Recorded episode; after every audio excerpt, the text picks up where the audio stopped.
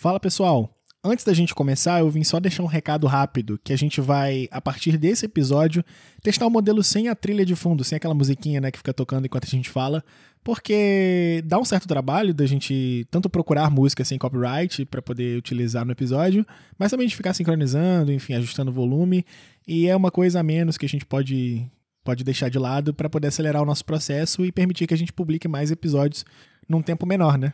Então, vamos fazer a partir desse para testar um pouco a recepção de vocês, ver se faz muita falta.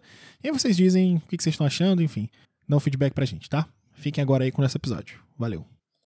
Mais um labirinto, Vinícius Franco. Aqui a gente tava com saudade de gravar, cara, na nossa constância aí, que é exemplar, né? Pra, pra, pra não dizer outra coisa.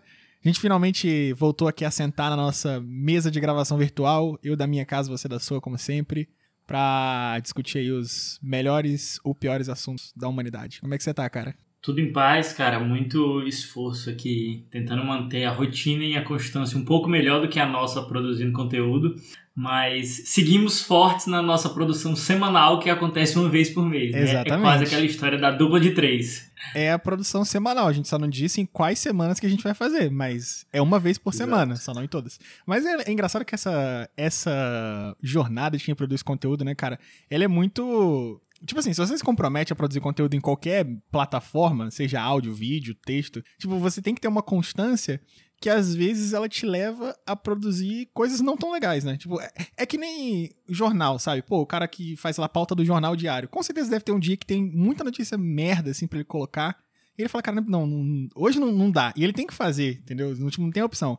Eu acho que pelo menos a gente tem essa vantagem de, cara, ah, hoje eu tô sem ideia, ou não aconteceu nada de interessante, ou realmente não acho que tenha algo que eu consiga desenvolver bem, foda-se, entendeu? Não vou fazer, enfim, fica, fica pro próximo. Diminui esse engajamento? Diminui, mas como a gente faz isso por hobby, é, e é né? É uma fa... É, e é uma face de duas moedas também, porque, sei lá, o cara que tá no jornal, se tem muita informação, se tem o Bolsonaro fazendo muita merda, se tem a CPI do Covid, se tem a pandemia com uma nova vacina, uma coisa assim, tudo no mesmo dia, ele é obrigado praticamente a colocar aquilo naquela edição da noite, por exemplo, na edição da manhã do outro dia. A gente aqui, em compensação, tem a vantagem de que, se eventualmente a gente tiver muita coisa para falar, que não necessariamente é o caso, né, pela nossa crítica à produção de conteúdo, mas pelo menos a gente pode chamar os convidados para falar novamente sobre alguma coisa e por aí vai. Então, é, é, tipo assim, quando mais você, tranquilo por isso. Quando você é Renata Lopretti, pelo menos você acompanha ali o assunto do dia, né, vai acompanhando, vai fazendo a pauta conforme as coisas que acontecem, mas a gente não tem, a gente não quer ser essa pessoa que tá sempre 100% atualizado, desde o começo a gente deixou claro que a nossa proposta era ser atemporal. E isso envolve também ter assuntos interessantes que possam ser atemporais para serem discutidos. Até porque, cara, pior coisa, acho que a pior coisa de hoje, assim, hoje, a época atual, é ficar acompanhando notícia, cara. Só, meu Deus, dá até uma tristeza, assim, sabe? Tira um pouco da sua, da sua vontade de, de continuar. É complicado você lidar com esses assuntos todos os dias, mas a gente tá longe disso, graças a Deus. É, com certeza. Tanto porque 90% do conteúdo você abre, por exemplo, um assunto da vida, o Estadão, você vai ver o podcast é Covid, Covid, CPI, vacina, Bolsonaro, Covid, Covid. E aí, se por um lado é importante e necessário você, sei lá, pelo seu dever cívico de estar tá atualizado sobre essas coisas, por outro lado, tem hora que é só de desgraça, é cara. É necessário não, apatia. cara. Você pode ser um alienado, entendeu? Pô, eu me considerava uma pessoa bem informada e eu tô propositalmente me alienando que eu não aguento mais, cara. Eu só parece que o mundo não tá tô... avançando, entendeu? Eu não quero ter essa sensação de que eu tô parado no tempo. Eu preciso que as coisas mudem. E eu ficar consumindo a mesma coisa todos os dias não ajuda nessa sensação. Mas, Franco, cara, coincidentemente, o assunto de hoje envolve produção de conteúdo, né? Eu acabei. Vocês devem ter percebido aqui, quem tá ouvindo esse podcast, que não tem convidado hoje, somos só eu e o Franco, porque a gente vai entrar em assuntos aqui que a gente tem muito contato, né? Não necessariamente a produção de conteúdo, porque, enfim, a gente faz isso pro hobby, mas a forma com que as pessoas se comunicam hoje, né? Como é que uma pessoa usa a rede para se comunicar e para influenciar as pessoas por meio do conteúdo que ela produz. E aí a gente vê, assim, que hoje em dia Tu até falou da necessidade da pessoa de se manter informada, tem a questão do FOMO, né, que o pessoal fala que é o Fear of Missing Out. Tipo, toda vez ali, por conta do excesso de informação que a gente tem disponível, sempre que você passa um tempo sem olhar alguma coisa, você sente que tá perdendo algo, né, que você tá ficando para trás, enfim, você tá sendo superado pela tecnologia ou pelas pessoas que estão mais atualizadas, que seja.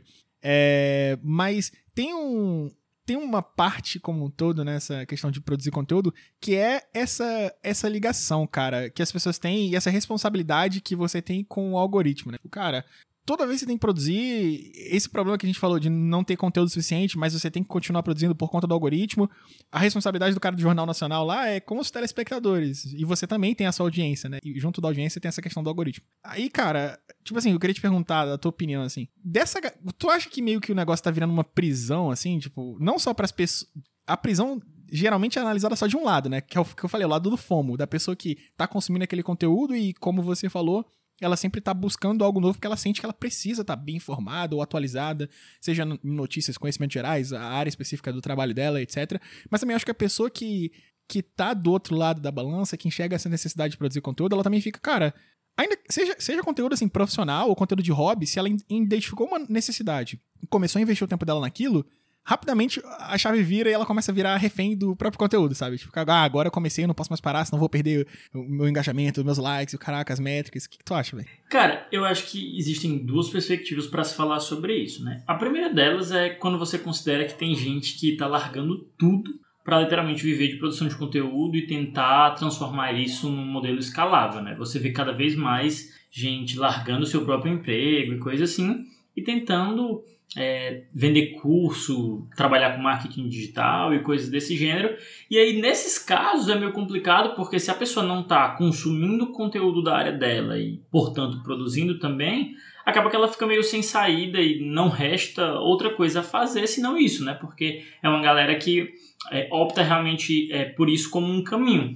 Agora, se você levar em conta que existe uma outra galera que, sei lá, tenta fazer isso como hobby, que eu enquadro aqui, por exemplo, o nosso tipo de produção de conteúdo, né, do labirinto, que é realmente de hobby, mesmo assim você vê que essa quase que síndrome da superprodutividade que a gente tem no, no nosso contexto atual, ela acaba fazendo com que a galera sinta que, ah, se você não está produzindo conteúdo, então quer dizer que você está para trás. Se você não está naquele momento é, ganhando mais seguidores e gerando mais engajamento, gerando mais comentários, né? Que são os novos likes agora viraram os comentários, já que o Instagram cortou a métrica de like, assim, formalmente, uhum. acaba que fica muito como comentário. E aí acaba que, às vezes, a galera negocia um pouco a própria qualidade do que está sendo produzido em prol de ou produzir qualquer coisa sem validação nenhuma, ou até mesmo de produzir, mesmo sendo algo que não dá qualquer prazer para a pessoa. Tipo assim, é, é até o que puxa um pouco daquela nossa conversa inicial, de que o grande diferencial, pelo menos aqui do labirinto, é que a gente jamais vai produzir algo que pra gente não seja prazeroso conversar, porque mais do que, sei lá, um compromisso com a nossa audiência de 5 a 10 pessoas, a gente tem um compromisso com nós próprios de, ok, a gente só vai produzir o que é interessante para nós próprios. Agora, para quem quer realmente usar isso, ou como uma forma de, de viver, né? Tirar seu próprio sustento, meio que não, realmente não tem alternativa, mas o que eu acho assim é controverso é que mesmo quem faz isso como um hobby tem uma certa síndrome aí, uma necessidade de aceitação e que perpassa pela própria dificuldade de autoaceitação que leva com que a pessoa é, precise fazer isso, precise produzir para que ela consiga se validar é, quase como que uma prova social, sabe? E, e, eu acho isso bem problemático porque gera esse contexto de super informação que a gente vive, onde muitas vezes pouco disso é aproveitável, pouco disso tem alguma utilidade de fato para a sociedade. E não é só o pessoal que para tudo para produzir conteúdo, né? A galera que. A gente já até mencionou esse exemplo em outros episódios da galera que faz curso de como vender curso. Mas não é bem isso, eu acho que, que, que eu quero me referir. Eu vi um post no Twitter esses dias que era falando sobre essa questão, né? Uma, uma thread. E o, os caras falando de como você, basicamente, hoje trabalha de graça para si mesmo fazendo um trabalho de social media, mesmo se a sua área não tem nada a ver com isso. Então, pô, o cara é dentista, o cara é esteticista, o cara é, sei lá, médico, arquiteto, empresário, que seja. Ele basicamente sente uma. Mesmo que a.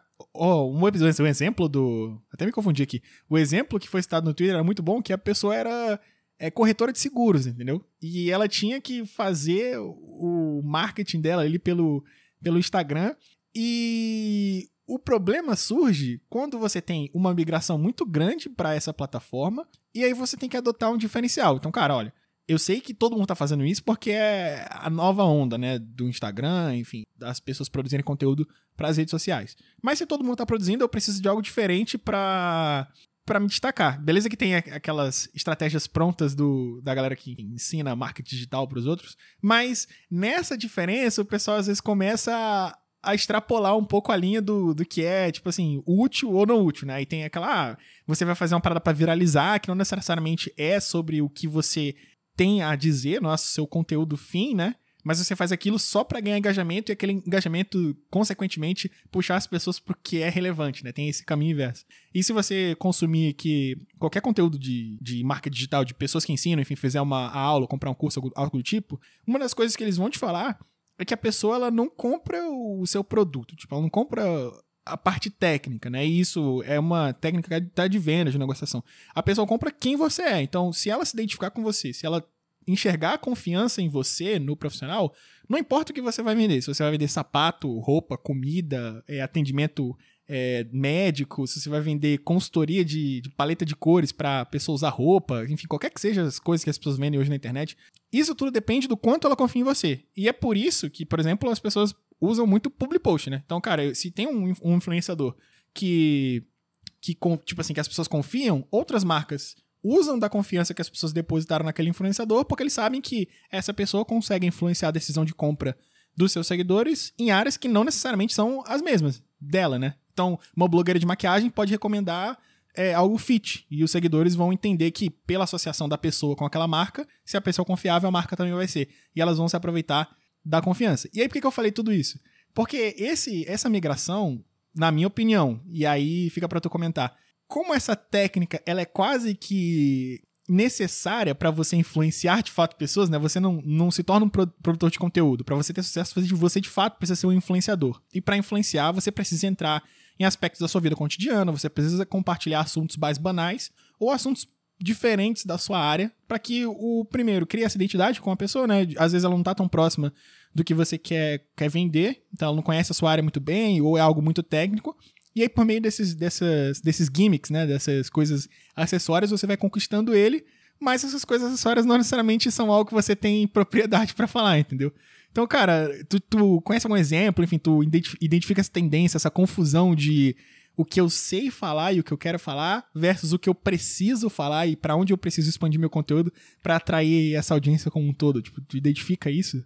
Cara, eu identifico sim. Eu não tenho aqui necessariamente exemplos específicos de ah, o cara é, queria vender determinado produto e para tentar vender determinado produto ele incorreu em algum erro crasso ou coisa desse gênero. Mas o que você vê é que mesmo nesses caras que são grandões, sei lá, seja em marketing digital, ou seja em áreas ali correlatas, de tráfego, de coisas assim, é, você acaba vendo que eles tentam criar toda uma noção de comunidade. Você pega, tipo, um, aquele Sobral da vida, ele tenta criar toda uma ideia de que existe uma comunidade por trás dele, de que existe uma lógica de uma tribo por trás dele, e quando você vai ver os issues desses caras, o que, que eles estão respondendo nas caixinhas lá, muitas vezes, assim, marketing, tráfego, qualquer coisa desse tipo, é passa distante do que eles mais respondem. O que eles fazem é responder para as pessoas ah, se elas devem usar o droga ou não, se elas devem casar ou não, se elas devem investir de tal forma, e acaba que nesse contexto elas influenciam essas pessoas, não só numa perspectiva, sei lá, sobre é, profissionalismo, sobre parte técnica daquilo que ela se propõe a vender, mas ela acaba influenciando numa perspectiva de costumes, numa perspectiva de moralidade, numa perspectiva até mesmo política, você vê que esses caras têm uma capilaridade que, que é grande a esse ponto. E aí, assim, se essa galera tem um impacto mais nítido, é, por outro lado, quando você pega é, esses peixinhos pequenos, que eu acho que são o foco principal da tua pergunta, você acaba vendo que também tem uma certa tendência. Assim, às vezes eu tô rolando lá no Instagram, no Explorar, ou vendo Reels, e você olha assim que tem, um, tem umas coisas meio que bizarras, assim, de, sei lá, uma loja que, para tentar viralizar, coloca os próprios funcionários para fazer aquelas, aquelas dancinhas de música brega e coisa assim. Ou até ah, mesmo, cara, sei lá. Um, eu vi um era muito bom no TikTok um dia desses, era tipo assim, os funcionários da loja falando as merdas que eles tinham feito assim no, no expediente. Tipo, ah, fui vender a, o produto pro cliente, mandei o errado. Aí tudo tipo, que cara, é, já vi. Aí no final o patrão fala: É, vocês estão fazendo muita merda, vou demitir todo mundo.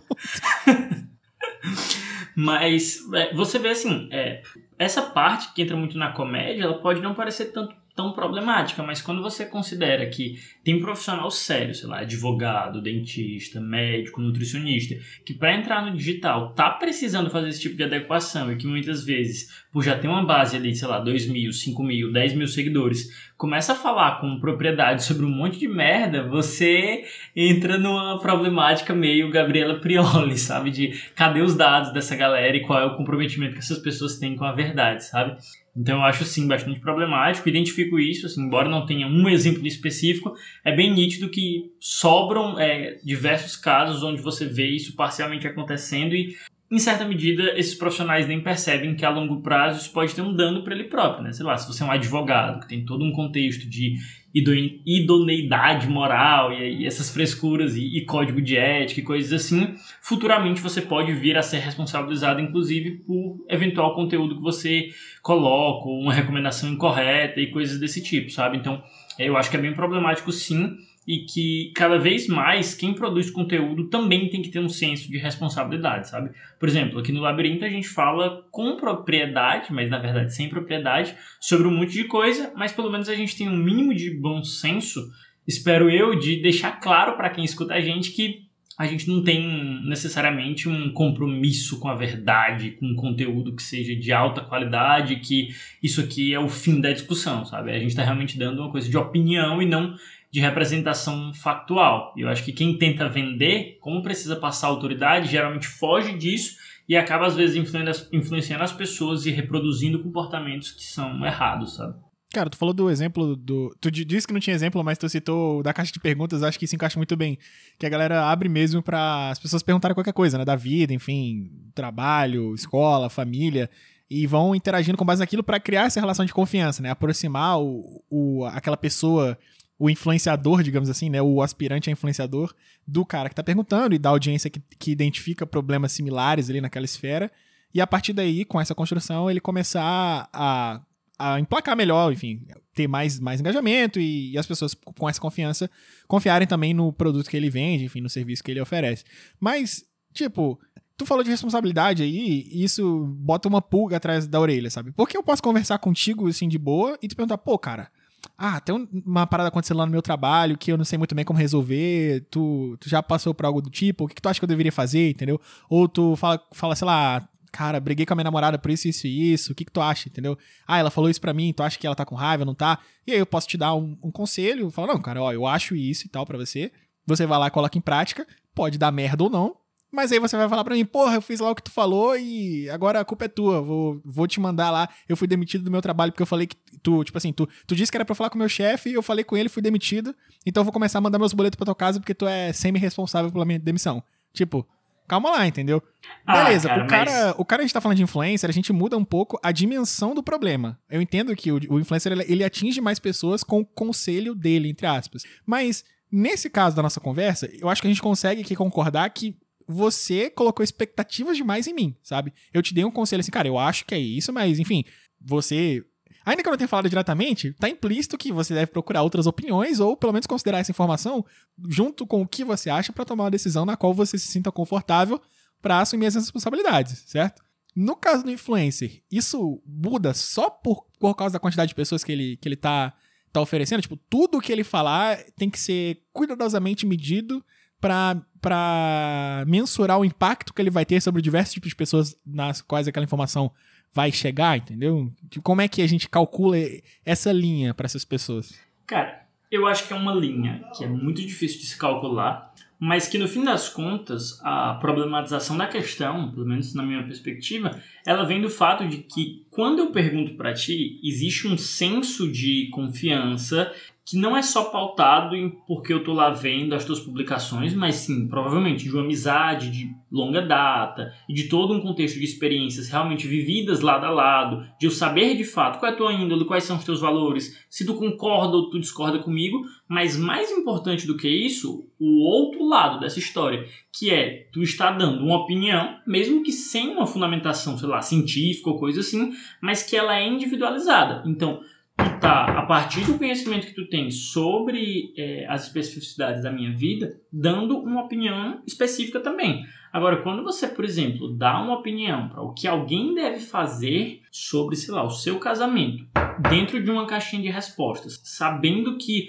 várias outras pessoas que estão na mesma situação podem fazer a mesma coisa e desconsiderando muitas particularidades disso, aí você, na minha visão, incorre num problema, sabe? Porque são dois contextos bem diferentes. Não é só porque simplesmente é para mais gente, mas porque coisas especialmente como, sei lá, o casamento da pessoa, ou como ela deve investir, ou qualquer coisa desse gênero, é, são extremamente relevantes, sabe? Um exemplo, e, e agora sim eu tenho um caso concreto, é de uma página que eu sigo, que é o Você Sabia Futebol, não sei se tu conhece. O cara é só um maluco, é só um maluco aficionado por é, esporte, realmente ele produz um dos conteúdos de qualidade do futebol brasileiro, assim, é de uma forma incontroversa, ele consegue disputar até mesmo com, com as grandes mídias e tal, porque ele, ele, é bem rápido, ele já tem aquelas artes prontas e, sei lá, o cara tem um milhão de seguidores.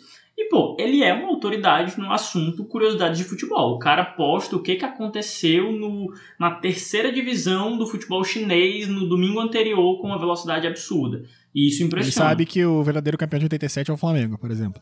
Não, aí ele não seria uma autoridade, ah, seria um maluco, né? Então, então não é autoridade. Clubista. Não, Mas aí, aí, beleza, eu sigo esse cara há alguns anos e eu vi que ele tinha criado uma página sobre é, trader esportivo, né? Que é uma das novas modas do momento, que é basicamente aquela galera que faz uma espécie de day trade com aposta em bet Faz uma fezinha. Fezinha na e, bet 365. Isso, exatamente. Só que essa galera agora tá comprando o curso dele por meio de uma página específica que ele tem para isso é, que ele faz separada, mas que está totalmente vinculada à página principal dele, onde ele dá as dicas lá esportivas. Ele vende um curso de 70 reais, em que você assiste duas horas de conteúdo para já ser capacitado para operar lá no, na casa de apostas que ele indica e que dá uma comissão claramente para ele. E aí, assim, eu vendo, né? E toda vez na página principal dele, que é a que eu sigo, ele só postava lá os greens, né? Só quando dava o verdinho que era dinheiro entrando. E aí eu, caralho, velho, tipo, não que eu entraria nesse tipo de coisa, mas, porra, o maluco é brabo mesmo, né? Fui lá ler sobre, me informar para entender um pouco mais. E aí, cara, quando eu abri as páginas de comentário da própria do próprio local de venda dele, que eu não lembro agora onde era que ficava, de 0 a 5, né, de 1 a 5 naquela avaliação tipo a Uber, a avaliação do cara era 1.7 e todos os comentários assim eram detonando de gente que perdeu dinheiro, que perdeu tudo e que confiou no maluco. Aí existe. Ah, cara, mas peraí. Peraí, Franco, olha só. Tipo, não, não, mas deixa eu, eu terminar o raciocínio. Não, tá, vai. Existem. Aí, aí, assim, existem dois lados dessa moeda, que é, pô, sei lá, eu não acho que o cara deve ser processado e responder pela idiotice de alguém que acha que vai ficar rico com isso. Mas por outro lado, o cara é meio que charlatão, sabe? Ele realmente engana as pessoas. Ele usa de uma autoridade que ele construiu ao longo de dois ou três anos em torno de curiosidade sobre futebol ele manipula a informação que você recebe, ele objetivamente manipula a informação que você recebe, porque você não recebe lá os heads, né, como eles chamam, o vermelhinho lá quando dá prejuízo, e aí você pode ser induzido com uma promoção que ele faz por 24 horas ou coisas assim a comprar, adquirir o curso dele. E aí depois tá, você começa cara. a seguir a... e aí você começa a seguir as apostas dele é, e sempre a justificativa lá é que não, é porque no começo, no primeiro mês, você vai perder. E aí vem o segundo, Cara, mas tu tá vem o terceiro um e você que se não é exatamente o que eu tô falando. Porque assim, existem áreas que claramente geram um prejuízo ao consumidor e elas são reguladas. Por exemplo, essa parte econômica é algo do tipo. Então eu tenho, sei lá, CVM, ela tem é, regulações específicas para as pessoas não emitirem recomendações de investimento se elas não forem certificadas. Porque entende-se que uma pessoa usar aquilo para investir na bolsa ou seja o que lá ela vai aplicar o dinheiro dela, pode gerar um dano muito grave e ela perder todas as economias, como aconteceu com essa galera aí. Ok, de certo modo, até dá para transportar lógica, porque o cara gerou uma confiança numa área, então ele tinha confiança lá do público dele no futebol e produz conteúdo muito bom em futebol, e aí ele usou essa confiança para transportar para outra área e, e, começar, enfim, a colher os, os benefícios naquela área também, com base na influência que ele gerou em outra coisa. Mas olha comigo, tipo, tirando, tirando essa parte mais negativa das áreas que claramente são prejudiciais, como essa econômica, o que eu queria focar era mais em coisas abstratas, entendeu? Que não, não necessariamente geram um prejuízo ou um benefício claro para as pessoas, mas são dicas gerais, assim, assuntos mundanos, sabe? Por exemplo, vamos supor, é, tem o cara lá que produz um conteúdo muito bom sobre advocacia. Ele é um excelente advogado, ou arquiteto, sei lá que seja. E esse cara é muito bom, produz ótimos conteúdos e eu confio nele porque eu gosto muito do conteúdo que ele produz sobre aquela área. Aí do nada, esse cara abre um conteúdo sobre pet shop e começa a dar dicas de como eu vou criar o meu cachorro, sabe? Tipo, ah, coisas que eu posso fazer. Tipo, não necessariamente algo que machuque o meu cachorro. Tipo, ah, você deve dar essa comida pro seu cachorro, ou é, deve dar, sei lá, um remédio tal. Não, tipo, treinamento pro cachorro, sabe? Ah, você deve treinar o seu cachorro desse jeito. Algo que não tem nenhuma comprovação, assim. E aí, das duas, uma. Cara, se eu penso, assim, nossa, esse cara é um excelente arquiteto, excelente advogado, é, confio nele. Se ele é um excelente advogado, é claro que ele vai ser um bom treinador de cachorros. Pô, se ele faz muito bem uma coisa, ele também faz bem outra. Tipo, se eu penso assim, cara, sinceramente, a culpa é minha, entendeu? Porque, pô, é óbvio que essa relação não tem nexo de causalidade nenhum. E muitas pessoas pensam assim, tipo assim, entendeu-se que a, a, alguma parte das pessoas, ou boa parte das pessoas pensava assim, e por isso essa, essa, esse método de gerar confiança primeiro nas pessoas para depois você vender o produto, qualquer produto que seja, independente se for de áreas diferentes, é utilizado. Porque as pessoas de fato pensam assim em alguma, em alguma medida. Mas Ok, existe uma responsabilidade da pessoa que está se aproveitando dessa confiança construída em uma área para influenciar outra, mas também não existe certa responsabilidade das pessoas também, tipo, da audiência que, cara, não consegue ter o mínimo de criticidade para entender que não existe uma correlação entre uma coisa e outra. Tipo, é claro que se o cara produz conteúdo de futebol, ele não necessariamente é, é um bom trader esportivo, entendeu? Tipo, não tem nada a ver com coisa com a outra. Tá, mas... Como é que... Ah, mas... é só o cara tá errado nessa, nessa parada? Não, tá, tá. Vamos lá. É, eu concordo com o teu exemplo. Eu acho que em muitos casos acontece isso e que quando acontece esse tipo de coisa, tudo bem, é realmente o cara que segue e que não tem qualquer correlação ali é meio maluco, e enfim. Mas será que na maior parte dos casos é isso que acontece? A minha impressão é que não. É, vou tentar dar aqui um exemplo. Sei lá, você tem um maluco como o Ícaro de Carvalho. Pronto. Ele é um maluco que é empresário, que tem, sei lá, seus três filhos, que é super bem sucedido no marketing digital. Aí tu abre lá a caixinha dele. Ele constantemente está falando sobre investimento e nada disso é visto. Ele constantemente está falando lá sobre arte marcial, qual que, deve, qual que você deve fazer, fala um pouco sobre dieta. Fala... Tipo assim, o cara vai falando sobre várias e várias coisas, basicamente tudo sobre a vida, porque enfim, perguntam para ele sobre tudo. Que parte do dia a dia dele, né? Que tipo, fa... coisas que ele faz no dia a dia. Isso, coisas que ele faz no dia a dia.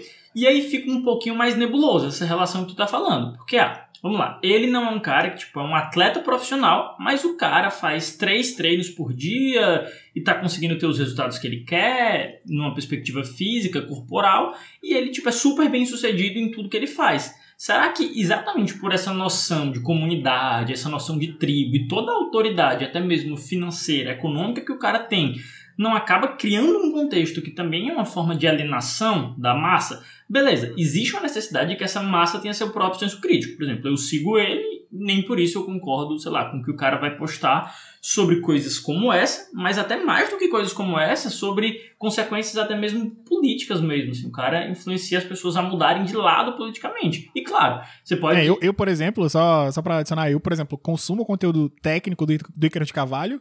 Mas eu não, nem sigo ele no Instagram, sabe? Porque, tipo assim, a vida pessoal dele se separa completamente do, do que ele ensina. Então, tipo, pra mim não interessa. Eu consigo fazer essa divisão. As pessoas realmente, às vezes, caem nesse negócio que tá falando, de serem influenciadas em outras esferas por ele também, por conta da qualidade do conteúdo que ele produz em outras áreas. Exato. E aí é que eu acho que entra o, o senso de, ser, de tudo isso ser mais problemático, porque ele próprio, em certa medida, às vezes incorpora e meio que se gaba, e outros influenciadores do mesmo nicho se gabam também de fazer isso, que é a capacidade de que basicamente os caras são marqueteiros, assim, a, função, o trabalho deles é ser marqueteiro, é, é vender mesmo palavra, vender determinadas coisas, e aí existe todo um conjunto ali de pessoas que está lucrando com isso, porque quando ele incentiva determinado costume, tem todo um grupo de amigos, um grupo de pessoas que muito provavelmente vai ser aquele, vão ser aquelas que serão procuradas para prestar um serviço. Então, será que quando ele está falando sobre, sei lá, a forma que você deve praticar exercício físico, ele está só falando e está só dando a opinião dele, ou ele está, na verdade, vendendo um produto que no fim das contas pode ser tipo saúde, que é algo que é extremamente importante, que faz super diferença na vida das pessoas e que na prática não está sendo realmente regulado pelos conselhos e, e por coisas desse tipo. Até dentro do exemplo que tu deu, será que, sei lá, a CVM vai entrar na, no perfil dele, notificá-lo porque ele está dando uma noção de investimento que ah, não, não está dentro do, do código e tal? Na prática, isso não acontece porque o cara não está dizendo assim, olha, é, faça isso, isso e isso. Mas ele diz tipo, ah, eu sou contra a diversificação de investimento, eu sou a favor de ter menos empresa e tal. E na prática, quando ele fala isso, mesmo que ele não esteja indicando, ele está passivamente fazendo isso, né? Porque as pessoas vão seguir o que, ele o que ele faz, já que ele tem autoridade, sabe? Então, eu acho que essa linha, que é muito nebulosa, ela muitas vezes acaba tendo prejuízos graves para o consumidor, consumidor final, sabe? Tá, mas a diferença, então, de eu pegar uma dica com um amigo meu que faz academia e perguntar, pô, qual é a série que tu faz aí pra bíceps? E o cara me falar, ah, série A, B e C.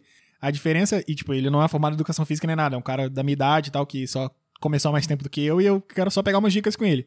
A diferença disso pro cara perguntar a mesma dica na caixinha de um influencer que também faz exercício de forma descompromissada é só a amplitude, da, tipo, o número de pessoas que alcança. Então, a, a informação é essencialmente a mesma. Só que o canal muda e só a mudança de canal torna essa informação danosa. Cara, é, por um lado sim, mas mais do que só mudar o canal per si, perceba que existe aquilo que eu já tinha falado no começo, que é você está falando de um contexto que alguém minimamente, mesmo que sei lá, seja um completo desinformado também, tipo, tu perguntando para mim sobre é, sobre qual exercício físico que, tu deve fazer, eu pelo menos tenho o mínimo de consciência, o mínimo de noção prévia sobre qual é o teu histórico. Então, sei lá, mesmo que eu não seja um profissional, se eu sei, por exemplo, que tu é um cara sedentário, eu vou minimamente individualizar a recomendação que eu tô te dando porque você não precisa ser um grande ah, profissional. Mas, cara, tu, tu tá pegando o pior cenário, mano.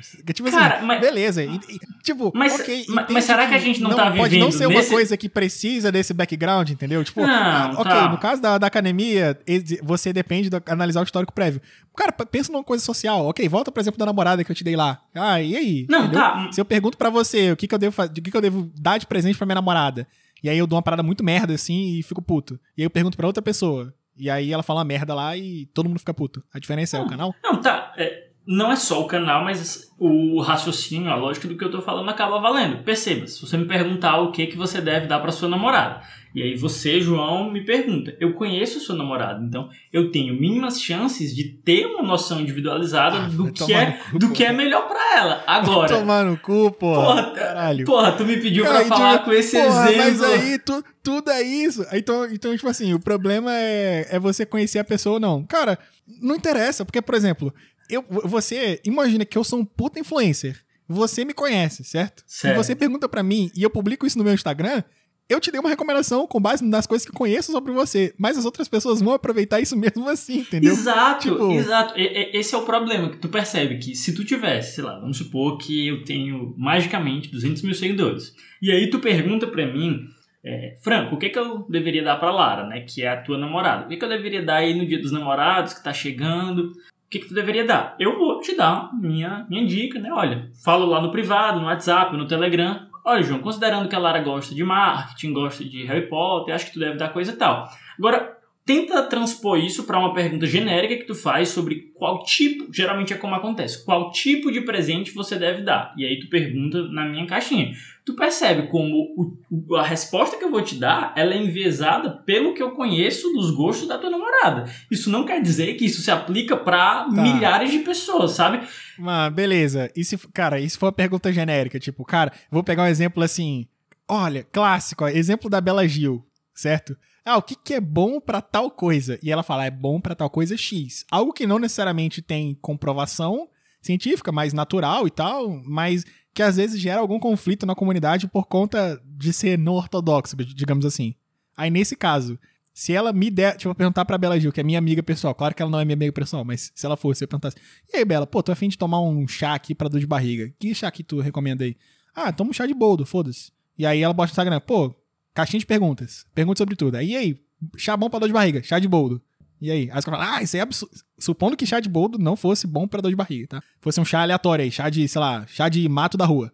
Aí, caraca, ah, cara. olha que absurdo ela mandando tomar chá de mato da rua. Tipo, ah, não, enfim, cara, esquece, esquece. Porque sabe o quê? Daqui a pouco tu vai falar, ah, mas aí esse mato da rua dá dor de barriga na pessoa e o caralho, aí pode gerar um dano. Cara, eu não tô mas... conseguindo achar um exemplo que mas... não gere dano claro, entendeu? Tá, mas esse é o ponto, Jó. É, é exatamente isso. A gente tá 40 minutos e tu percebe como assim, eu, eu, realmente assumo que devem existir exemplos que não tem qualquer dano, que simplesmente tu tá perguntando assim, olha, eu devo comprar uma caneta azul ou uma caneta vermelha pro meu filho? Tipo, eu não vou chegar aqui no extremo de dizer que a caneta azul vai estimular o lado tal e que daqui a 10 anos, não é sobre isso, mas é como tu percebe que na prática o mais provável e o que é mais comum, assim, pelo menos os próprios exemplos que a gente tem para dar comprovam isso, é que são coisas que têm danos claros e que mesmo quando o cara também está dando lá dicas que não possuem danos claros, geralmente isso coexiste com coisas que têm danos claros. Então, sei lá, beleza, pode ter a pergunta da caneta azul versus a caneta vermelha. Mas será que logo em seguida você não vai ter uma pergunta que se adequa ao que a gente está falando, que me parece ser o mais comum e que é problemático, sabe? Agora sim, eu não estou aqui demonizando, falando que por conta disso as pessoas devem simplesmente ser proibidas de ter lá a sua caixinha ou qualquer coisa assim.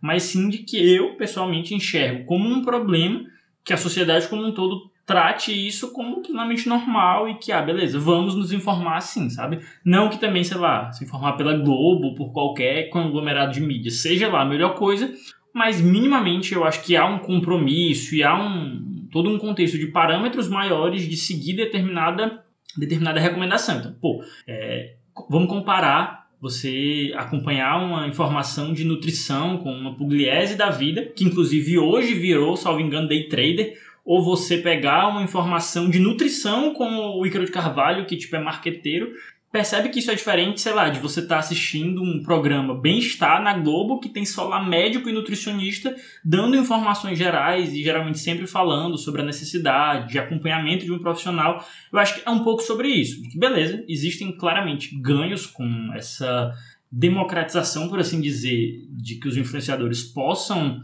até estimular, em muitos casos, as pessoas a terem bons hábitos. Acho que, mesmo que nos vários exemplos negativos que eu estou falando, existem alguns ganhos claros também de educação financeira e coisas assim. Sei lá, um primo rico da vida é um bom exemplo disso.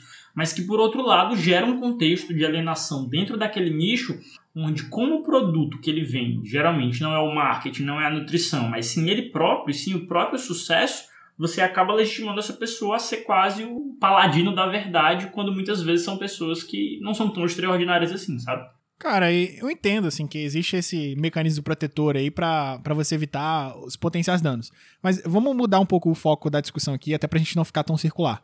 E no caso, tipo assim, porque a gente até agora falou de pessoas que produzem conteúdo pra área A, e aí pela necessidade do algoritmo, né, de como funciona a regra geral da internet para você atrair audiência, você acaba tendo que falar de outras coisas, nem, nem por, por vontade própria. Você simplesmente abre a caixinha que você falou lá, as pessoas perguntam e você tem que responder, porque, enfim, é como você interage com seus seguidores. E aí você acaba entrando em outros assuntos que as pessoas perguntam, né? E o caminho natural te leva para esses assuntos. Mas e de, de, pessoas assim, como a gente, por exemplo, que produz conteúdo de variedades. Então a gente fala de coisas das quais a gente claramente não é especialista, porque, primeiro, não tem como ser especialista sobre tudo, mas que não necessariamente também existem especialistas sobre as coisas que a gente fala. Então, pô, a gente falou de viagem, certo? Tipo, cara, o que é um especialista em viagem, entendeu? É... Ou, por exemplo, a gente falou de cinema em outro episódio. Ok, existem especialistas em cinema, que são os críticos, é, enfim, as pessoas que estudam cinema, formadas e tal. Mas existe como você falar de cinema num nível médio, que foi o que a gente falou, né? Tipo, não tão especialista assim, mas que nem por isso é só lixo ou desinformação, entendeu? Existe esse, essa piscina aí de coisas pra gente considerar. Mas como é que, nesse dilema como todo que tu levanta, essas pessoas que produzem conteúdo ge genérico, elas elas ficam?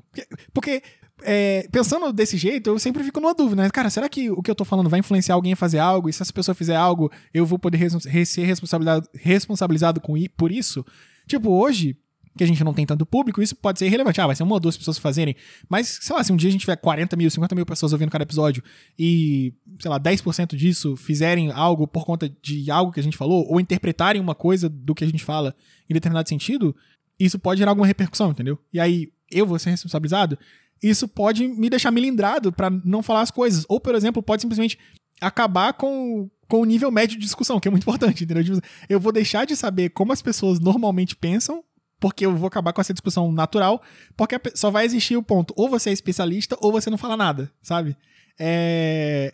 Esse ponto do, cara, até na recomendação de investimento, ele, olha, eu faço isso aqui, Isso não é, não é uma recomendação, porque eu não posso recomendar, enfim, ele deixa expresso que não é recomendação, mas ele fala o que ele faz, certo? O que funciona para ele. Até para você medir, assim, me, mesmo que numa percepção vazia, né? Não é algo estatístico, você saber mais ou menos o que, que as pessoas estão fazendo e saber, cara, ó, isso aqui, muita gente tá fazendo isso, ou, ou pelo menos o meu círculo de amigos está fazendo isso aqui, todas ao mesmo tempo, né? É, e com a minha capacidade interpretativa, eu decido o que eu vou fazer com base nessa informação. Mas eu acho que a gente precisa, sabe, desse, desse, dessa informação de, de nível médio, assim, pra gente se situar enquanto sociedade, sabe? Até derrubei o bagulho aqui na mesa. Se, se situar enquanto sociedade. E, como eu falei, olhar pro lado e saber o que, que as pessoas fazem normalmente, sem precisar recorrer ao acadêmico, entendeu? Pra, pra tirar o, uma dúvida ou pra resolver um problema. Ok, eu entendo que em determinadas áreas isso pode ser extremamente problemático, óbvio. Existem assuntos que, quanto mais você entra, mais problemática vai ser a influência da opinião média, óbvio. Porque senão, eu já tô imaginando aqui. A primeira coisa que, que as pessoas fazem quando ouvem o que eu tô falando, né, ou algo, uma opinião nesse sentido, é falar da Terra plana. Ah, mas é por isso que as pessoas estão estão aí falando de Terra plana.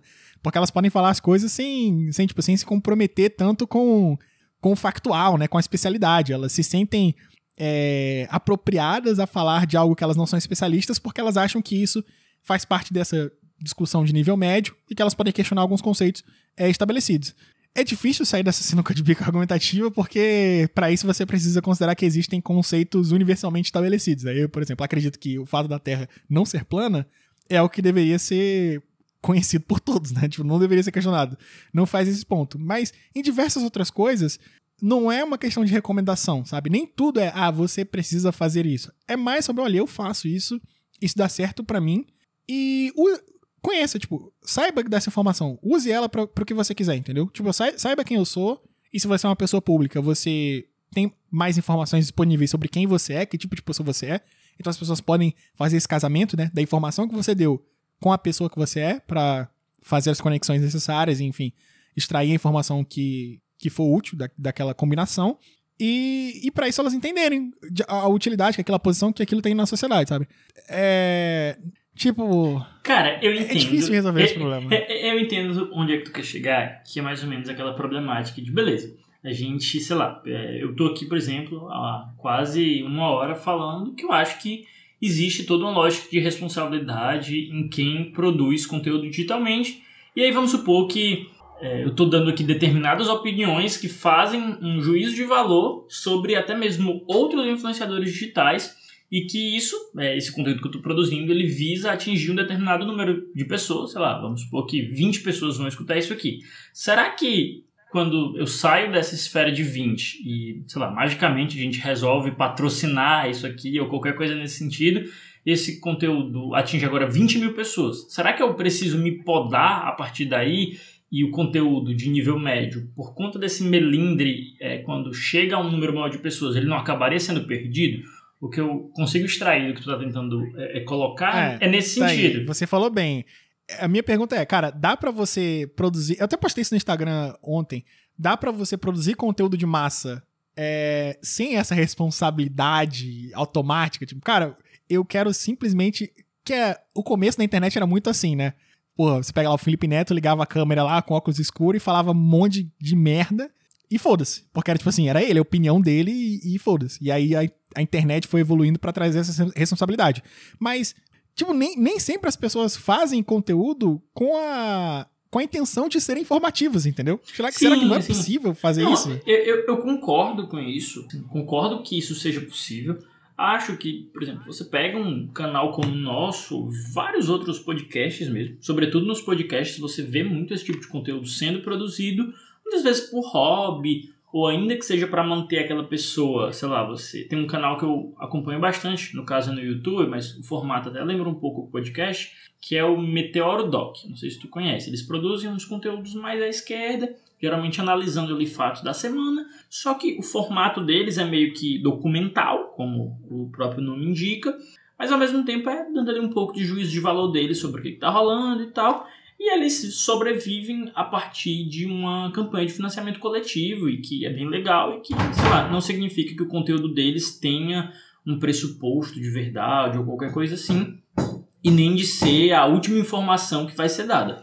Mas eu acho que a diferença entre, por exemplo, esse tipo de conteúdo, ou mesmo conteúdos pequenos produtores, pequenos influenciadores, é que a própria forma de fazer isso acontecer, o modus operandi da coisa, ele é diferente, sabe? Sei lá, o maluco que eu acompanho que está fazendo isso, ele não está tentando ficar multimilionário às custas dessa produção de conteúdo dele, travestida de informação ou travestida de mera opinião. Aliás, deixa eu reformular. Ele não está tentando vender aquele conteúdo para ficar milionário, se colocando como um especialista, quando na verdade ele não é. Ele está só dizendo: olha, o meio que sobrevive disso aqui Tipo, não sobreviver, e assim, vamos, vamos ser razoável, né? Que sobreviver e minimamente ter só um financiamento para manter a parada é diferente de você tentar escalar, se tornar o maior do país e comprar outras empresas e investir. É, existe uma diferença clara nisso, sabe? Que é a escala da coisa. Então, para mim, a, a, a noção de responsabilização ela vem muito de como o próprio influenciador se coloca. Se você pegar, sei lá, como que o próprio Felipe Neto se comportava em 2011, 2012, nos, nos, primórdios da internet, você via que ele, por exemplo, já era um cara que dava uma opinião bem forte sobre tudo, mas que no fim das contas ele estava dando só a opinião dele, só e somente só a opinião dele, sem qualquer perspectiva de se colocar enquanto um crítico de cinema. Sei lá, quando o Felipe Neto falava sobre Crepúsculo, estava para mim muito claro que ele não estava tentando ali passar uma ideia de que, numa perspectiva técnica, artística, você precisa repudiar o filme, mas sim que ele, como um consumidor final entende que o filme é literalmente uma bosta. E eu acho que a própria, o próprio modus operandi daquela produção de conteúdo deixa muito claro que ele não tem um compromisso, uma responsabilização com se colocar enquanto verdade. Agora, quando você compara com esses outros casos que eu estou fazendo e que muitas vezes rompem até com uma barreira de tanto tentar escalar a parada, às vezes à custa de um charlatanismo, que é o que ocorre muitas vezes, infelizmente, ainda que seja um pior cenário, é, a popularização disso acaba fazendo acontecer, é aí que está a diferença, sabe? Para mim, e que, sei lá, eu, por exemplo, não teria problemas eventualmente de atingir mais pessoas com o conteúdo que eu produzo aqui, porque para mim, o próprio rótulo que tem nele, a própria forma, o nome do canal, por exemplo, já indica que ele não tem um compromisso de ser informativo por si só. É, seria diferente se a gente tivesse todo um contexto de marketing criado para que nós fôssemos pessoas com autoridade para falar sobre tudo, sabe? Acho que a diferença essencial está aí. É, acho que a palavra-chave que tu usou é autoridade, é bem isso. Naquele exemplo lá do tipster, do cara que era, fez a página de futebol e daí criou um perfil de, de bet esportiva, Nesse caso, o cara se posicionou como autoridade nas, nas bets esportivas, mesmo sem ser, né? Teoricamente, assumindo que ele não fosse, né? Ele, ele usou, transportou a autoridade de um perfil para o outro, mas claramente imprimiu autoridade naquele outro perfil. E aí, de fato, ele tem que ser cobrado por isso. Mas nessa informalidade, eu acho que dá para você preservar o caráter de dica sem ser sem ser cobrado por, claro, você é cobrado pelo que você fala como tudo na sua vida, mas não necessariamente, ah, você tem que ser especialista em tudo para falar de algo, entendeu? Você não pode falar de algo numa perspectiva normal. E isso, tipo assim, aconteceu semana passada no Flow, tu deve ter acompanhado, pelo menos é, in, indiretamente, né? Ainda que tu não tenha assistido, tu acompanha diretamente, o, sim, sim, a treta do, do Monark com a Gabriela Prioli. Que foi muito nesse sentido. Tipo assim, contexto, né? O Flow, ele chama vários convidados para conversar sobre vários assuntos, e dependendo do convidado, a conversa pode ser completamente informal ou pode rumar para uma conversa um pouco mais séria. Então, na época das eleições de São Paulo, eles chamaram os candidatos, foi lá o Bruno Covas, o, o Boulos, enfim, o Russomano, toda a galera que estava concorrendo lá à Prefeitura de São Paulo, foi bater um papo que não necessariamente era sobre a campanha proposta só sobre isso, mas também era sobre isso, entendeu? E aí, nesse caso, quando você tem um convidado sério e entrou sobre. Tipo, tem um convidado sério com um assunto sério junto, essa combinação. Aí, ok, para você interagir com essa pessoa, você tem que ter uma certa responsabilidade, mas mesmo assim, tipo, eu entendo que essa, que essa relação ela é desigual. Então, olha, eu tenho lá o político, certo? Que ele é o, o cara, a autoridade no assunto. Ele é o especialista. Mas se não for político, não interessa, o cientista ou cara, qualquer coisa que é especialista na área dele. E aí o leigo, que é o Monark ou o Igor, ou outra pessoa que tá lá interagindo no podcast, a gente que seja, que chama um convidado aqui mais especialista que a gente, a gente emite uma opinião média, do cidadão médio. Opinião nível 1, né? É, tipo assim, de quem é a responsabilidade aqui? Ok, eu tenho a minha responsabilidade de falar uma coisa e as pessoas me cobrarem sobre o que eu falei. Então, tipo assim, se eu falar uma merda muito grande ou eu der uma opinião completamente sem fundamento, as pessoas podem me criticar por isso e eu tô colocando a cara a tapa justamente por essa questão, né? Então, quando eu me exponho a público, eu assumo o risco de ser criticado publicamente também. Mas, da mesma forma, a responsabilidade ali eu acho que tá no cara com autoridade, entendeu? Com o, com o conhecimento. Porque assim, se existe um desequilíbrio e o cara sem conhecimento fala merda, quem tem as ferramentas necessárias para consolidar a verdade ali é justamente a pessoa que é especialista.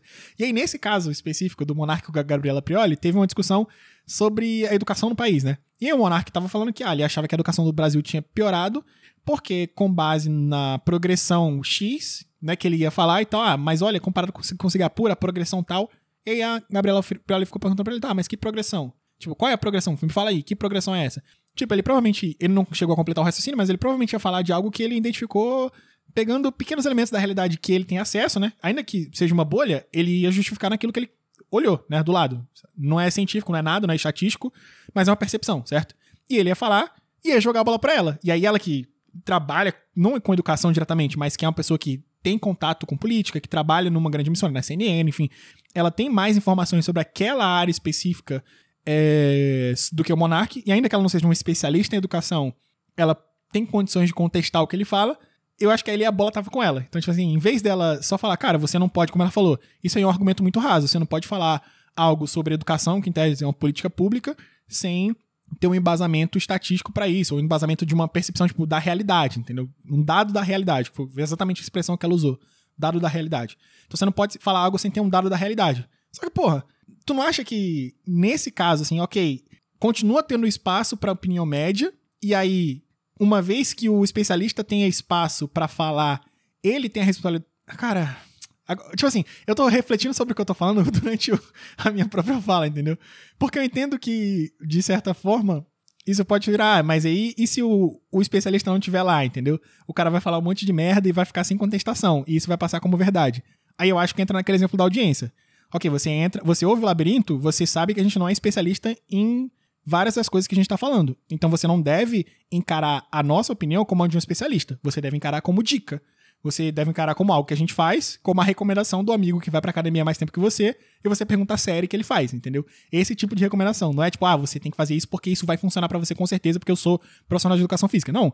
Então acho que quando eles falam desses assuntos mais sérios, não só eles, mas a gente, ou qualquer outra pessoa que produz conteúdo, é, ela fala nesse sentido, nesse tom. Então, olha, isso aqui é um.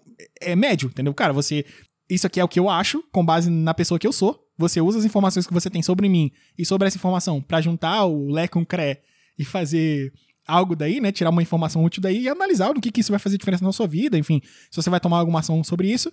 E quando chegar o dia que eu tiver que confrontar essa opinião com uma pessoa que sabe mais, essa pessoa vai estar tá com a bola na mão para com as ferramentas que ela tem, falar, não é bem assim por A, B e C. E aí sim, eu, como uma pessoa normal, eu vou ter que baixar a cabeça e falar, não, beleza, você é uma pessoa mais capacitada que eu, tá falando isso, ok. E se eu começar a contestar com base em merda, que nem o pessoal da Terra Plana faz, aí, ok, aí eu vou ser maluco. Entendo.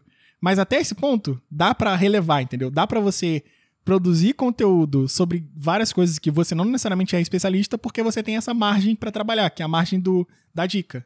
Tu acha isso ou não? Cara, vamos por parte, tá? Eu vou tentar contextualizar minha opinião antes de fazer de fato um juízo de valor sobre essa treta da, da Prioli com, com o Monark. Para começar com ela, eu vou até usar do meu, do meu próprio exemplo lá do, do Tips, né? Do, do Você Sabia e que agora é o Você Sabia Tips. Antes, antes dele ter essa nova página, que é só voltada ao trade esportivo e que ele tá ganhando milhões com isso, eventualmente, ele que era só um cara que tinha uma página Você Sabia Futebol, dava no perfil dele principal uma dica, tipo assim, olha galera, eu hoje, é, eu, é, lá, esqueci agora o nome dele, vou apostar da forma tal porque eu acho que isso pode ser é, proveitoso. Tipo, ah, ele vendia ali minimamente aquela ideia de autoridade ainda, tinha o contexto dele da própria audiência, mas ele estava meio que, ó, falando o que, que ele ia fazer, também estava ainda se apropriando daquela própria autoridade dele, mas ele não estava, sei lá, lucrando ali diretamente com isso pelo menos até o que se sabe, ele estava só passando uma dica mesmo para a galera, porque por ele ser visto como uma autoridade né, dentro de futebol, entenderia-se que ele também seria no trade esportivo. E aí, beleza, ele dava lá uma dica, é, a pessoa seguia se quisesse ou não. Agora, quando ele cria uma página que em tese é especializada nisso, em que ele vende um curso de 70 reais que é especializado nisso, e aí dá uma dica errada, aí sim, para mim é clara a responsabilização. Perceba que existe uma diferença brutal entre os dois contextos, sabe? Porque a própria é, criação e estímulo ao senso crítico da pessoa num contexto em que ela está pagando para entrar num grupo exclusivo para receber as recomendações dele versus tá só rolando aqui os stories e na página principal dele receber a recomendação é, para mim são claramente situações diferentes e que conseguem ilustrar bem é, como que eu entendo essa questão e até onde eu acho que vai o limite.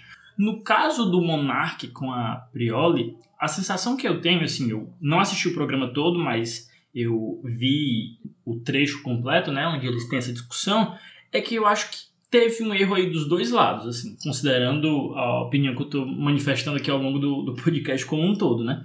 que eu também não tenho ela ainda totalmente consolidada, preciso ver o podcast lá do Flow todo para que eu consiga entender de fato, né, formar um juízo de valor melhor, mas a minha opinião prévia, é, eu até me comprometo a mudar eventualmente depois que eu assistir o episódio inteiro, é que faltou bom senso das duas partes. Dela, pela forma como ela trata o cara, porque, sei lá, como tu próprio falou, ela poderia, já que ela efetivamente estava lá, ter deixado ele terminar de dar a opinião dela e depois, com uma postura mais dialogal, ainda que num contexto ali de debate, ela poderia ter explicado para ele, olha, você está falando que existe essa progressão de Singapura versus Brasil, mas na verdade existem outras pá, pá, pá, pá, e aí ela poderia citar informações às quais ela com certeza tem acesso, e, ou até fazer mais ou menos a explicação que ela fez, mas minimamente deixando o cara falar e depois explicando por que, que é errado que ele tome é, aquela conclusão dele só pautado nisso. Mas mais importante do que dizer, ah, você não pode pautar sua opinião nisso, eu acho que ela poderia ter mostrado melhor por que, na verdade, não piorou e efetivamente criado um contexto que tanto fosse, sei lá, educativo para ele próprio, né, já que ela estava minimamente tentando mostrar que ele estava errado, mas para quem estava assistindo. Então eu acho que faltou da parte dela esse bom senso de, pô, é, escutar mais o cara e não tentar passar aquela imagem quase que, assim, da autoridade que, ó, eu sei, eu tenho os dados, foda-se você, não fale comigo. Fica aquela coisa meio acadêmico na Torre de Marfim. Agora também é foda, porque eu até vi lá tuas enquetes, né, que tu botou lá o monarque maconhista, e eu acho também que falta um pouquinho de bom senso do cara. Tipo, pô, ele vai discutir com uma das âncoras aí, da, uma das pessoas que está mais crescendo nessa perspectiva de debate, voltada à política. Ela participou lá do próprio grande debate da CNN, agora tem outro programa lá com o Karnal. É o mínimo também que o cara, para discutir com ela, num contexto onde ele vai estar tá enfrentando de ideia para ideia, que ele minimamente vá preparado para é, ser combatido, né? Então, sei lá, acho que o mínimo era ele. Se ele ia ah, citar essa parada. É porque o objetivo do Flow não é, não é um debate, entendeu? É como se, caralho, se eu, sei lá, se eu tenho a oportunidade de sentar numa mesa com a Gabriela Prioli, o que, que eu vou perguntar para ela, entendeu? Tipo, como se você não tivesse. Ok, nesse caso ele tava preparado pro encontro, mas como você não tivesse um compromisso nenhum. Como não tem pauta lá, e também aqui não tem uma pauta muito clara, você não sabe pra onde a conversa vai evoluir. É. Tipo assim, nesse caso Será que a opinião dele, por mais merda que seja, assim, eu deixei. Eu até falou das minhas enquetes, eu deixei bem claro no Instagram e deixo claro aqui que muitas vezes eu fico puto com o Monark porque ele fala muita merda. Então, tipo assim, quando ele fala algo que eu sei que tá claramente errado, ou ele faz uma lógica muito ruim, entendeu? Tipo, argumentativamente é horrível a lógica que ele faz, eu fico puto, eu fico transtornado, porque não tem ninguém ali para refutar, certo? Dessa vez tinha. Mas a forma com que isso é feito, tipo, cara, será que não precisa ter um monarca ali pra, dar, pra dizer o que, que o cidadão médio pensa, entendeu? Tipo, ok, essa é a opinião é média. Isso, tipo... Entendeu? Tipo, ok, essa, é, o cidadão médio é, é o monarca. Ok, pode até não ser o monarca, mas existem pessoas como ele. Então, tipo assim, como é que eu lido com pessoas como ele? Aí, nesse caso, entre o meu papel de audiência. Ok, eu olho pro monarca numa perspectiva analítica. Então, eu olho para ele sabendo que ele não é especialista, então eu avalio tudo que ele diz criticamente, sabendo que ele não, tipo assim, que muito provavelmente o que ele vai falar não tá certo porque ele não sabe o que o que faz parte daquele universo. Cara, não vou o Monark dizendo que... é o nosso Juan. O Monark é o não, nosso pior, Juan. Não, pior, nem compara. O Monark falando muita merda. Mas a questão aqui é que eu quero dizer que não é que tem um viés, tipo, ah, o Monark necessariamente vai falar merda. Não. Mas eu tenho que ser mais cético com o que ele fala. Eu sei que pelo fato dele ser, não ser especialista, eu preciso ser mais cético. Ok, eu deveria ter essa, essa postura com todos? Deveria. Mas eu tomo um pouco mais de atenção com o Monark, porque eu sei que ele fala as coisas sem, sem pesquisar muito, ou enfim, sem compromisso com a robustez daquela informação.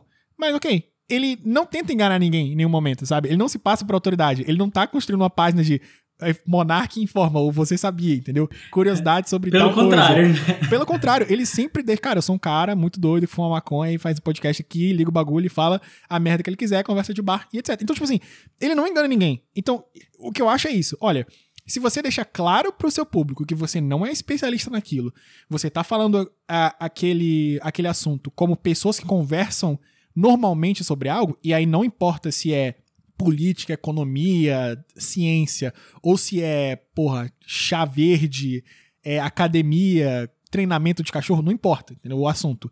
Existem a possibilidade de você conversar sobre algo porque as pessoas normalmente fazem isso fora das câmeras, certo? Fora dos microfones. Quando você liga o equipamento para gravar algo, sua responsabilidade pode até aumentar na linguagem, na forma com que você se comunica, mas não na pauta. Eu acho que precisa existir esse espaço para as pessoas se manifestarem claro, dentro daqueles limites claros de o que, que é consenso universal, como por exemplo terra plana, né, que eu falei, tipo, a toda a antivacina, isso não vai dar voz para todas essas, essas maluquices, né, conspirações. Não, cara, isso aí já é tipo assim, é, é claramente o, o, a linha, entendeu? Tipo assim, tipo, não, ó, todo mundo consegue entender que a partir daqui já tem um problema claro. Mas nos assuntos normais, dá, tipo assim, dá para perfeitamente um cara como o Monark ganhar a exposição que ele ganha sem você falar que isso é um desserviço à opinião pública, tipo, isso é um absurdo. Ah, acho que entendeu? sim. Acho que sim, cara. É, eu, eu, concordo contigo. É, até brincando aqui, né? A gente sempre fala que vai trazer o Juan, que é o, o homem médio, mais médio do mundo, e obviamente que o Juan é bem mais inteligente que o Monark, mas, sei lá, vamos supor que a gente trouxesse o Juan para falar aqui e a gente começasse a ter uma discussão sobre um tema que tu curte muito, tipo é, o Reddit, pronto com a, a qualidade da discussão, das discussões no Reddit, a validade delas, ou qualquer merda nesse sentido. E aí, de repente, o, o Juan solta tipo, um monte de bosta sobre isso, diz que viu um gráfico, alguma parada muito bizarra. O mínimo que eu espero é que tu pelo menos escute o que ele, enquanto homem médio, né, que eu tô aqui transpassando como nosso monarca, é, tem a falar. E depois disso, tu mostra pra ele, olha, cara, você tá errado, porque na verdade a qualidade de discussões lá é muito boa, como você pode ver pelo gráfico tal, ou se tal, o teu conhecimento de mundo tal. E eu acho que isso é mais importante do que dizer que o Juan não pode manifestar a opinião dele só porque ele tá falando um monte de merda, porque ele não tem acesso aos dados suficientes. E aí eu acho que é esse bom senso que faltou na, na Prioli, no recorte que eu vi porque me pareceu meio pedante da parte dela. Tipo, olha, cara, se você não tem os dados, eu não vou nem discutir. É quase aquela coisa pra galera que é do direito, tipo assim, a preliminar de mérito. Olha, meu filho, você não cumpriu aqui os requisitos na petição inicial, é. então. É, acabou. E aí acaba que, no recorte, pelo menos que eu vi, ela nem explica de fato por que, que a. É, por que, que a educação brasileira não teria piorado. Não, a única verdade, informação que eu saí daquele trecho é assim. A, a, a, partir da discussão deles, eu entendi que o monarca fala merda. Mas isso eu já sabia, entendeu? E a educação? Exato. A educação piorou ou melhorou? Que era o, o, o, tipo assim, o assunto daquilo, entendeu? Não saiu nada. E aí eu acho que, é, como eu falei, é minha opinião prévia, porque, sei lá, de repente que ele tava enchendo o saco dela o programa inteiro, que ela já tinha alguma desavença com ele prévia, já tava puta com ele, tava ah, acho merda. que não, acho que foi mais aquele e, ponto e, mesmo. Pois é, e eu acho que não, assim, me, me pareceu realmente que não. Então, para mim, ela erra nessa parte. Embora eu acho também que, assim, Vamos supor que eu tivesse no lugar do monarca, certo? Que eu tivesse o alcance que ele tem. Eu, é, particularmente, enquanto Franco, né, eu me colocaria para pesquisar mais. Porra, eu tenho a oportunidade de falar com a Gabriela Prioli. Eu sei que ela sabe muito sobre muita coisa. É, se eu vou concordar ou discordar com ela, eu minimamente me prepararia para manter uma conversa ali naquele mesmo nível, sabe? Sobretudo pelo estilo dela, cara. Sei lá, ela é diferente de você chamar, tipo, o João Gol. Se tu fosse um monarca, tu ia passar o dia fumando maconha, mano. Tu ia se preparar pra nada, cara. É, cara, aí é foda. Porra. Aí assim. Tipo assim, se, entra... você, se você se preparasse, você não seria o monarca e aí não seria o flow, entendeu? Tipo, não é, ia ser a mesma é situação. Não, pois é. Aí assim, é, é, como eu tô falando, eu pessoalmente faria assim. Mas eu não acho também que, sei lá, um cara como o Monark deve ser responsabilizado e que ela deve apontar o dedo na cara dele dizendo: olha, é por isso que a gente não chegou no Terra plana, ou é por isso que a gente chegou. Tipo, ela fala que ele tá fazendo um argumento raso, mas na verdade, para fazer isso, tu percebe como. ah, você falou merda, parabéns, só falou isso.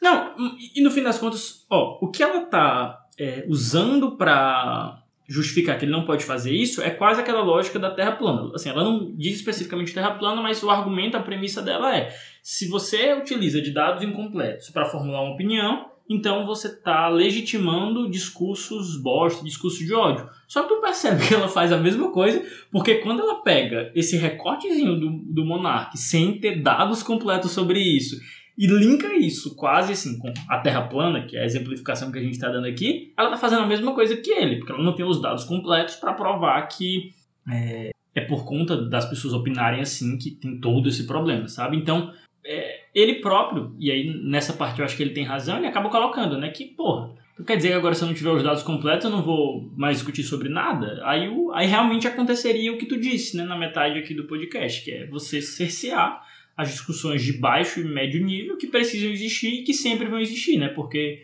sei lá, se você, se todo mundo tiver discussão de alto nível, então é porque certamente esse nível é médio existe um outro nível que é alto que vai ridicularizar quem tá no médio. Então, tipo assim, eu acho que a postura em si dela foi problemática, ainda que lá no fundo eu entenda o que ela quis dizer, né? Que essa lógica de compromisso social, é, de você precisar realmente, quando você vai analisar política pública, educação, ter o máximo de dados, mas, porra, se ela dispõe disso, se ela tem mais background para falar do assunto, que ela falasse então e usasse da capacidade dela para informar as pessoas, né? E não para tentar meio que diminuir o cara ou dizer que ah, não vamos discutir e pronto, sabe?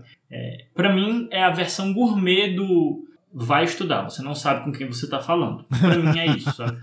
É, cara, tipo assim, é foda. Tipo assim, você pode criticar o Monark, criticar a gente até, criticar qualquer pessoa que fala publicamente. Como eu falei, ela se expõe publicamente, ela tá assumindo o risco de ser criticada. Então, óbvio que o Monark, ele, ele precisa assumir a responsabilidade sobre o que ele fala no nível pessoal, como as pessoas fazem em sociedade. Então, a única diferença é que ele tá pegando aquilo que se fala normalmente é, numa numa perspectiva informal, que eu falo para você, enfim, a gente conversa com os nossos amigos, com as pessoas que a gente conhece e levando esse conteúdo para um número maior de pessoas. Eu acho que só a quantidade, só o canal não muda o nível de responsabilidade que ele tem. Eu acho que é exatamente o mesmo. Eu sou responsável pelas coisas que eu falo, mas o nível de crítica pessoal e da mesma forma ele. Mas a, tipo a conclusão aqui pra gente fazer o fechamento para mim é que nem tudo que é público que atinge muitas pessoas, né, que tem o potencial de, de levar esse conteúdo para grande massa, nem tudo que é público necessariamente é de relevância pública, entendeu? Não é, não é, ah, não é, não é tipo. Como que fala o termo? É. Não, tem um termo específico que eu queria achar agora. Não, não é interesse público, mas você entendeu. Nem tudo tipo, que é Fala. Nem tudo que é público é, é, é, quase isso. Nem tudo que é público é conteúdo de relevância social pública e notória, digamos assim. Nem tudo que é público é utilidade pública. É isso que eu queria falar. Nem tudo que é público Pronto. é utilidade pública. Então, cara, as pessoas podem elevar o seu conhecimento médio ao caráter público por meio dos canais e da, do alcance que a mídia dá. Claro, com a ressalva dela não se identificar como especialista, tampouco fazer é, o consumidor, enfim, o espectador ser induzido a esse erro e a partir daí ele compartilhar essa informação no caráter normal. Ele, ok, ele pode até ser especialista em algo, mas ele também ter a liberdade de falar sobre outras coisas que ele não é especialista, com essa ressalva de que, olha, eu não sou, não sei, não sei sobre isso, estou falando aqui na minha condição de cidadão, entendeu? Que eu posso manifestar a minha opinião pela livre manifestação, né? Liberdade de expressão. É, e aí as pessoas, e aí a bola passa para a audiência. E aí o grande problema é, como é que a gente forma uma sociedade mais crítica para saber separar as coisas, saber olhar para o monarca e não tratá-lo como um influenciador político, entendeu? Só uma ressalva sobre isso também, assim que eu tive aqui o insight, é que embora eu concorde contigo, eu também vejo um outro lado da moeda que é assim, porra, beleza, a gente legitima tudo isso, mas onde é que está o limite de, beleza, a gente está falando só de, é, sei lá, de educação ou coisa assim, ou a gente tá falando, sei lá, da, da, do lance tipo da vacinação e o cara tá só lá dando a opinião dele que vai contra o que a OMS diz e legitimando o uso tipo, de cloroquina, sabe?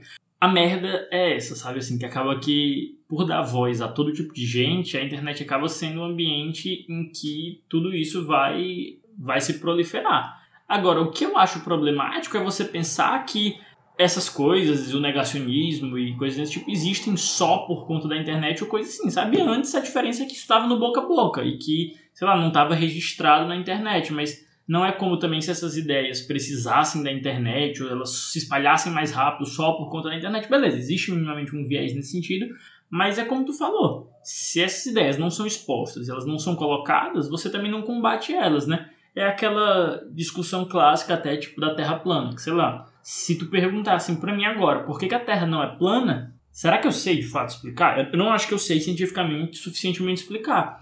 E às vezes esses fenômenos, assim, a, a longo prazo, eu acho que eles tendem a levar a uma melhora, sabe? Que também é as pessoas buscarem mais informação no fim das contas. Pô, se existe lá o discurso da Terra plana e eu sei que isso, é, sei lá, não é nem 0,1% do conhecimento científico, tipo, que 99,9999% dos cientistas diz que isso não faz qualquer sentido, eu vou não me contentar com o meu conhecimento raso e vou tentar me aprofundar sobre isso e vou acabar sendo alguém mais informado. E aí, quando você é, tira isso da discussão de terra plana e leva para as noções políticas ou noções como coisa de Covid e tal, é, você tem um ganho a médio e longo prazo. E aí, assim, embora, sei lá, você possa dizer que a internet e esses perfis acabam servindo para disseminar desinformação sobre Covid e coisas nesse sentido, acaba que eles são mais um retrato da sociedade também. Não é só que eles, por si só, influenciam as pessoas a fazer isso. É que, como tu falou, isso é um retrato de que as pessoas, mesmo que isso não existisse, iriam também, é, ainda assim, estar sendo contra o uso de máscara, iriam não querer é, adotar determinadas medidas sanitárias, iriam, por exemplo, fazer protestos, mesmo em interiores do país, como ocorre, contra as medidas restritivas e por aí vai. Então eu acho que as pessoas também precisam parar de ter esse, essa, esse academicismo do vai ler mais e de fato entrar na discussão, sabe? Assim, você não vai combater o terraplanismo ou combater o maconhismo do, do monarca, tipo, tá falando lá um monte de merda sem saber, só dizendo pro cara, tipo, vai ler mais. Você tem que de fato entrar no mérito da discussão e mostrar por que, que ele tá errado. Claro, vai existir gente que se nega a entender, mas acho que existe ainda um espaço para pessoas, sobretudo como Monark, e para aquelas que a gente está falando aqui, que são pessoas normais, que estão dando uma opinião média, que estão dispostas a ouvir. Acho que cabe também para quem está nesse meio ter essa, essa dinamicidade como o Flow tem, de ouvir todo mundo e de permitir que, ao longo do tempo, as, a própria audiência vá construindo sua própria opinião a partir de recortes diversos, de opiniões diversas, e que a própria Prioli perdeu uma grande oportunidade de mostrar por que a educação melhorou. No fim das contas, isso é fato. Cara, não muda minha opinião, não. Eu acho que, assim, se, sei lá, o meu pai ou o teu pai, é, o pai de alguém, sei lá, o tio, que seja o tiozão do Zap, ele recebe uma corrente anti-vacina no WhatsApp, um vídeo qualquer, e acredita naquilo por N motivos, tipo assim, não é uma pessoa especialista, é um cara qualquer falando sobre isso e ele absorve a informação e acredita naquilo porque ele confirma o viés dele, entendeu? O viés da confirmação. Eu acho que o principal problema dessa equação tá no receptor, entendeu? O cara que não consegue interpretar criticamente a informação, mesmo sabendo que aquela pessoa não é autoridade no assunto e mesmo assim... Mas e se for um médico, no caso? Se, tipo, não, aí beleza, aí é outro saúde. problema. Eu ia entrar Entendi. já nessa parte. Então, tipo assim, ok, se o, a questão é esse, a gente pode até usar o Monark de exemplo. Cara, se o Monark fala uma coisa A ah, sobre é porque falar de terra plana e antivacina é foda, mas vamos falar, vamos, vamos supor que o Monark fosse terraplanista. Ele falasse lá, ah, porque eu acho que a terra é plana e tal. É... E aí a pessoa acreditasse por conta disso, cara, esse maluco é cientista? Tipo, eu não consigo nem fazer as perguntas básicas para superar o mínimo, entendeu? Para eu entender se aquela fonte de informação é confiável ou não. É, e é o todo o problema da, da, das fake news, que, óbvio, várias pessoas se aproveitam disso, mas elas se aproveitam de falhas que existem na sociedade, que precisam ser consertadas. E, mas mesmo nesses cenários, acontecem pessoas, cara, ei, aí vai ter o um vídeo lá da médica dos Estados Unidos que fala que a vacina é ruim. E eu vou fazer o quê? Entendeu? Tipo assim, mesmo no, no pior cenário, existem especialistas que falam que, tipo assim, vão o contra o né? consenso. Né? vão contra o consenso. E eles são especialistas. Então, tipo assim, eu não posso dizer que aquele cara tá errado, porque eu, eu não sou especialista que nem ele. Eu tenho que procurar outro especialista que diga o contrário explicar por que, que esse outro especialista faz mais sentido que o especialista que vai contra o consenso. E aí, beleza, aí é uma questão muito mais complexa, mas que não se enquadra nos exemplos aqui. Então, a gente tá falando de pessoas que não, não são autoridade e, e não se posicionam como tal, entendeu? É, aí, cara, essa guerra de especialistas aí sobre o que é consenso e o que não é, aí já é outra parada e realmente não tem o que fazer, entendeu? Tem, é, tipo assim, eu, eu não consigo entender como que existem, sei lá, existe médico que vai contra a vacina. Tipo, existe? Existe, mas qual é a lógica disso? Não sei. E aí, quem tem que resolver isso é a comunidade médica, entendeu? Tipo, por que, que as pessoas ainda existem? Por que as pessoas são médicas, entendeu? É, eu acho que a gente concorda. É, a diferença é basicamente onde a gente tá enfocando, né? Tu tá. Tipo assim, tu veio pra cá com a cabeça, pô, eu acho que o maluco que é o, o homem médio, é o cara comum que tá falando, ele deve ter ali o direito dele, é legítimo que ele esteja dando a opinião dele e tá tudo bem com isso. Eu concordo com isso, mas eu acho que atualmente o que a gente acaba vendo é, é toda aquela problemática do fenômeno que eu falei, sabe? Que ele vem se tornando regra porque existe toda uma criação de tribo, de autoridade que legitima essa pessoa, na verdade, fuder a galera e a se vender como autoridade, sabe? Mas eu acho sim legítimo nesses casos que tu tá falando, que beleza. O maluco lá como Monark, ou como o canal que eu mencionei lá, o Meteoro Doc, estejam só dando é, a opinião barra informação deles, sem tentar criar todo um contexto de comercialização, e tentar realmente pescar a galera e vender sobre tudo. Sabe? É, resumo da obra, a gente vai continuar falando merda, entendeu? Quem ficar puto, foda-se também. Caguei. É isso aí. Se, Ah, você, cara, e se você quem- ficou puto com algo que a gente falou, mande sua mensagem, sendo especialista ou não. Manda mensagem pra gente. É, cara, e é aquilo, e vem, e vem desmascarar a gente aqui. Assim, um Ao vivo, é. Seja, seja a Gabriela Prioli aqui do, do Labirinto, entendeu? Tem o seu momento cagação de regra pra cima da gente. É isso, Franco? Sabendo, é, e sabendo que a gente vai encher o saco e a nossa estratégia de mudar o assunto assim na vibe labirinto vai tornar tudo tão Não, confuso. cara, a gente é. A gente é especialista na arte Ciro Gomes de fugir do assunto. E de Exatamente. tangenciar o tema, entendeu? E de convencer mesmo assim de que a gente tá correto. Cara, o, o mais incrível desse podcast é que eu vim pra ele sem saber qual era o tema, eu saí dele sem saber qual era o tema, mas a gente falou por uma hora e meia quase. É, Então, incrível. sobre, sobre a gente não saber qual era o tema, saiu sem saber qual era o tema e passou uma hora e meia falando sobre se a gente pode falar ou não o tema. É mais ou menos isso. Cara, foi tipo o episódio zero versão episódio Tipo, 10. É será, tipo será que a isso. gente pode falar? Aí de repente a gente conclui, não, a gente não pode falar. Então beleza, a gente não vai fazer mais o labirinto foda-se, não.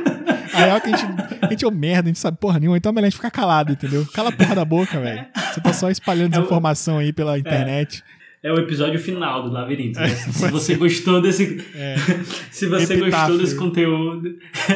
se você gostou desse conteúdo, então comenta no Instagram que você quer que mais coisas sejam produzidas sem falar o tema. Pra ver É. quantos episódios a gente consegue Exatamente. É, Mas enfim, é isso. Acho que. Considerações finais aí, Franco? Alguma coisa? Cara, mais uma vez, obrigado aí pela nossa parceria. Espero que a galera tenha gostado, que vocês consigam pegar os exemplos, às vezes, de brincadeira que a gente está dando, mas perceber mesmo como que quem você escuta, quem você consome, quem você assiste, mesmo que você não perceba, mesmo que seja só um maluco como do labirinto, minimamente essa pessoa pode estar influenciando a sua vida. E que se você, então, é alguém que consome muito esse tipo de conteúdo, e provavelmente você deve ser, porque se você escuta até a gente, você deve escutar pessoas mais gabaritadas, tente sempre ver o outro lado da moeda e ver realmente a legitimidade daquilo, sabe? Acho que o senso crítico vem a partir desse confronto com o diferente, dessa, dessa lógica do dissenso. Tente fazer o exercício como a gente fez aqui de aparentemente discordando, a gente percebeu que a gente concorda, mas a gente só foca em perspectivas diferentes. É, acho que a mensagem final é seja crítico. Assim, claro que é, a gente sempre tem que procurar opiniões de referência, mas também não é pra você se deixar ser seduzido por argumento de autoridade, né? O cara bota o diploma em cima da mesa e a partir daí ele pode falar o que ele quer, não. Seja crítico sempre, mas especialmente na, na internet, entenda que a maioria das pessoas não é especialista, ela não sabe 100% do que ela tá falando, é, e muitas vezes ela, ela vai expor a opinião com base em experiências próprias, enfim, em análises empíricas, coisas menos consistentes do que algo científico ou estatístico. Então, entenda que essa é a regra geral da internet. Em algumas exceções, você vai encontrar alguma coisa mais produtiva, mas se você é ouvinte do Labirinto ou de qualquer outro conteúdo de entretenimento, que é o nosso foco aqui, entenda o entretenimento como tal. Então, absorva ele, claro, criticamente, utilize a informação que você aprendeu aqui com a gente para o que você achar conveniente, mas não trate a nossa palavra como a final. Seja sempre um cidadão inteligente aí, não seja o tiozão do Zap que recebe a corrente e, sai compartilhando à toa. É, pense um pouco sobre tudo que você recebe aí, que eu tenho certeza que você vai se tornar um cidadão muito melhor. Então, com isso, mensagens finais, né? De siga a gente nas redes sociais lá, arroba labirintopod no Instagram. Se você tá ouvindo a gente no Apple Podcasts, não se esqueça aí de avaliar nas estrelinhas. Você pode avaliar o nosso desempenho aqui como faladores de bosta no Apple Podcasts. Então, dá suas estrelinhas aí, deixa um comentário pra gente, que ajuda muito as nossas métricas de engajamento, porque nós somos influenciadores e precisamos de métrica, né? Precisamos de engajamento. É, mande seu comentário, inbox lá no arroba labirintopod, deixe sua opinião sobre o podcast, compartilhe com os amigos também. É, se você tá no ouvindo no Spotify, segue a gente, enfim, tudo isso aí. É aquela lógica do YouTube lá de deixa o joinha, se inscreve, é a mesma coisa, só que no podcast, né, Franco? Perfeito. E se você é o tiozão do Zap, como o João tentou falar por, ao longo de uma hora e vinte, vá tomar no cu. Abraço, Essa galera. porra mesmo, vai se foder. Valeu, galera. E eu não tenho os dados, e foda-se também, não tenho os dados e caguei. É nóis, tamo junto.